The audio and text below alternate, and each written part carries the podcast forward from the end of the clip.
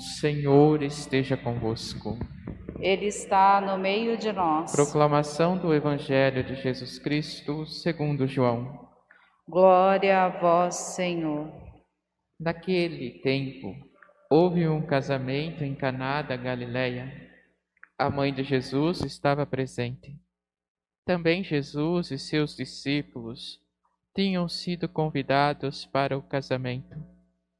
Como o vinho veio a faltar, a mãe de Jesus lhe disse: Eles não têm mais vinho. Jesus respondeu-lhe: Mulher, por que dizes isso a mim? Minha hora ainda não chegou.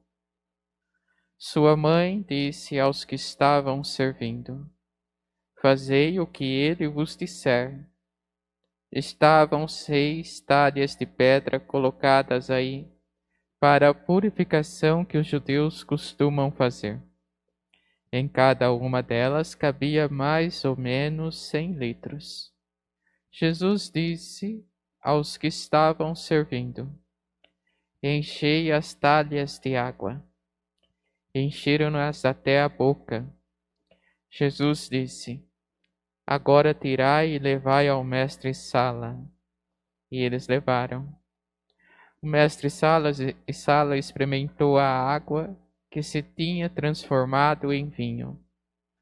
Ele não sabia de onde vinha, mas os que estavam servindo sabiam, pois eram eles que tinham tirado a água. O mestre Sala chamou então o noivo e lhe disse: Todo mundo serve primeiro o vinho melhor, e quando os convidados já estão embriagados, serve o vinho menos bom. Mas tu guardastes o vinho melhor até agora. Este foi o início dos sinais de Jesus. Ele o realizou em Caná da Galileia e o manifestou a sua glória, e seus discípulos creram nele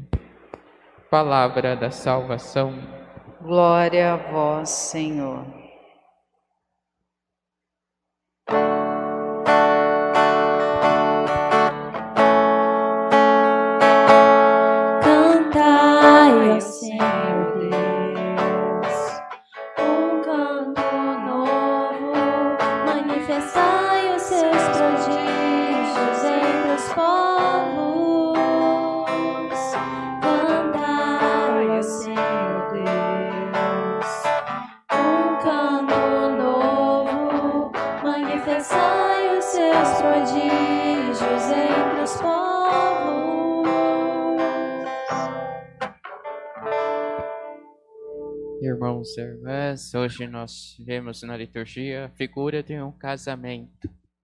Este casamento em Caná da Galileia, que traz para nós o porquê nós fomos batizados, aquilo que o padre refletia com vocês semana passada sobre a importância do batismo na nossa vida.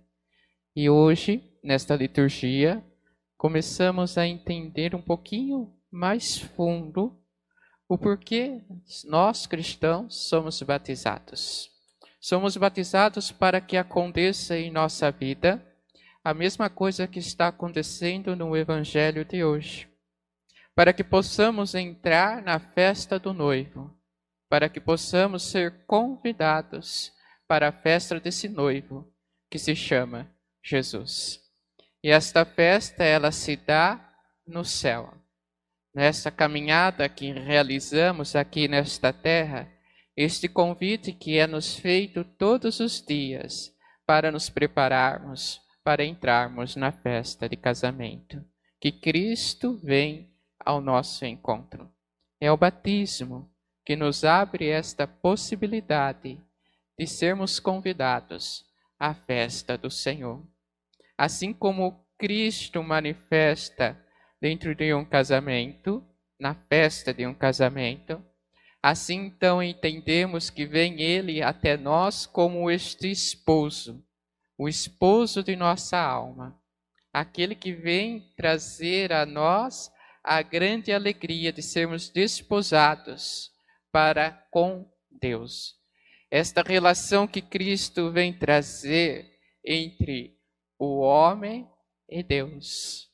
Cristo é aquele que faz o intermédio entre o céu e a terra.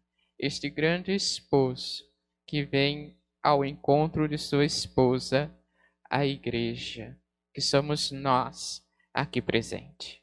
E devemos então entender que esta liturgia é um grande plano de amor de Deus para conosco.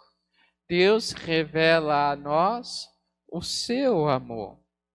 Só que este amor de Deus, esse convite de Deus a este casamento eterno, ele vem ao nosso encontro, mas nós precisamos aprender alguns passos a entender nessa vida espiritual como nós iremos chegar até este grande casamento, até a núpcia do cordeiro.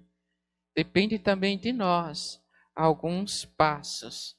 Esse, esses passos que a liturgia vem nos mostrando. E talvez o primeiro passo para nós católicos, que nós podemos encontrar na liturgia de hoje no Evangelho, esse primeiro passo é de entender que nós precisamos da presença de Maria Santíssima para chegarmos ao céu. Nós passamos sim, isso ninguém contesta, que nós passamos sim somente pelo Cristo. É o Cristo que salva, é o Cristo que liberta. Mas nós católicos temos essa presença maternal, a presença de Maria, que nos indica o caminho a seguir. Vejam que no início do Evangelho, João escreve que a mãe de Jesus estava presente no casamento. E Jesus tinha sido convidada com os seus discípulos. Maria já estava lá. Maria já estava, como sempre nós vemos nos evangelhos, apressadamente. Ela se faz presente. E na nossa vida de cristão, se queremos chegar ao céu, se queremos chegar na presença do Cordeiro, desse nosso esposo, devemos aprender essa presença maternal de Maria em nossa vida. Essa presença maternal da Mãe Santíssima, que nos aponta sempre para o seu filho, para o Cordeiro, na onde nós devemos olhar. Quando nós retiramos Maria por completo de nossa vida cristã, de nossa vida, nossa caminhada cristã, começamos então a cair ou começamos a ficar órfãos em alguns pontos da caminhada da fé, porque nós não temos mais quem nos indica simplesmente para o Cristo com um olhar maternal, com um coração de mãe, com um coração de quem sabe onde devem ser indicado, com um coração de quem sabe onde deve se confiar. Este é o primeiro passo para nós católicos. Se queremos chegar ao céu, devemos aprender com Maria. Devemos olhar para essa grande mulher, para ela que dá o sim a Deus e para ela que nos indica o seu filho e o seu filho amado. E quando nós entendemos essa presença maternal de Maria, começamos então a escutar a voz dela que nos indica para a voz do Cristo: Fazei tudo o que ele vos disser. É o que Maria nos pede. Fazei tudo o que o meu filho vos disser. E aqui, este tudo, nós devemos entender que é em tudo, não é pela metade. Não é aquilo que nós achamos que nós devemos fazer, que Deus quer que nós façamos, ou nós iremos fazer pela metade. Não, é em tudo tudo o que o Cristo nos manda fazer, ou seja, tudo o que está na palavra. O que o Cristo nos manda fazer, Padre? Onde nós sabemos o que o Cristo nos revela? Como eu posso escutar a voz de Deus? Pegue a palavra, está na palavra. É só seguir a palavra, a Bíblia. E lá está o que o Cristo nos pede, o que o Cristo nos orienta. Fazei tudo o que o Cristo vos disser e sua vida então encontrará-se com o Cordeiro Pascal. Irá encontrar-se com este esposo, irá encontrar-se com aquilo que ele prepara para nós. E o que o Cristo prepara para nós? A relação de Deus com o homem. nós vemos então no evangelho de hoje que existe as talhas de água, seis talhas de água. O número seis representa a humanidade, que vai ao encontro de Deus, que o número sete, que representa a perfeição. Um encontro entre Deus e o homem que Cristo prepara a todos nós.